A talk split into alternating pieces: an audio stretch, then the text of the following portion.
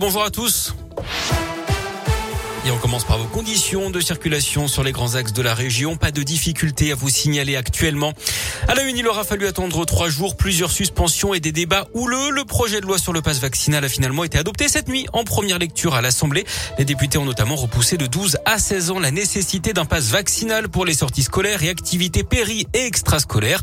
Note également la possibilité hein, pour les cafetiers ou les restaurateurs d'effectuer un contrôle d'identité en cas, je cite, de raisons sérieuses de penser qu'il y a fraude au passe vaccinal.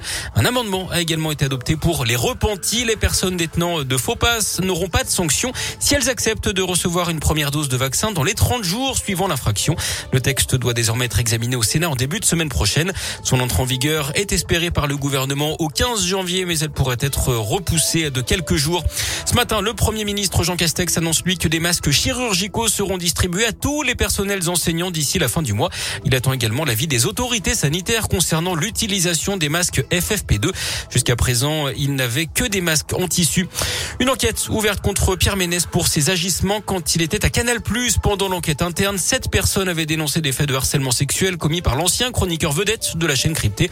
Il sera également jugé en juin prochain pour une autre affaire d'agression sexuelle au Parc des Princes en novembre dernier. Des cookies difficiles à avaler. La CNIL, la Commission nationale de l'informatique et des libertés, a infligé de lourdes amendes à Google et à Facebook pour leur utilisation des cookies.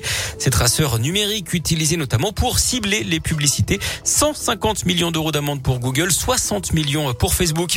Dans l'actu également et dans la région, 6000 litres de fioul déversés dans le fossé. Ça s'est passé hier à la mi-journée à Saint-Martin-la-Sauveté. C'est près de Balbigny dans la Loire. En cause, la rupture d'un tuyau de remplissage sur un camion qui était en train de livrer une entreprise de BTP près de de la départementale 20.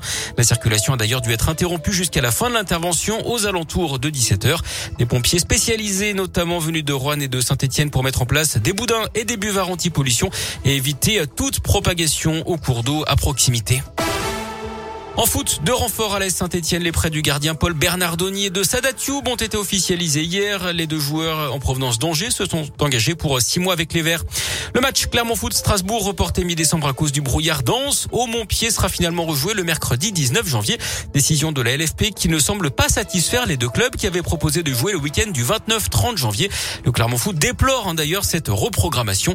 Le club auvergnat espérait notamment pouvoir accueillir plus de public dans son stade. La date du 19 janvier s'inscrivant dans la période de trois semaines où s'applique une jauge maximale de 5000 spectateurs pour les événements en extérieur.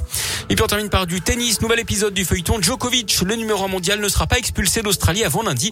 Le Serbe avait intenté un recours en justice après l'annulation de son visa. Il était menacé d'expulsion.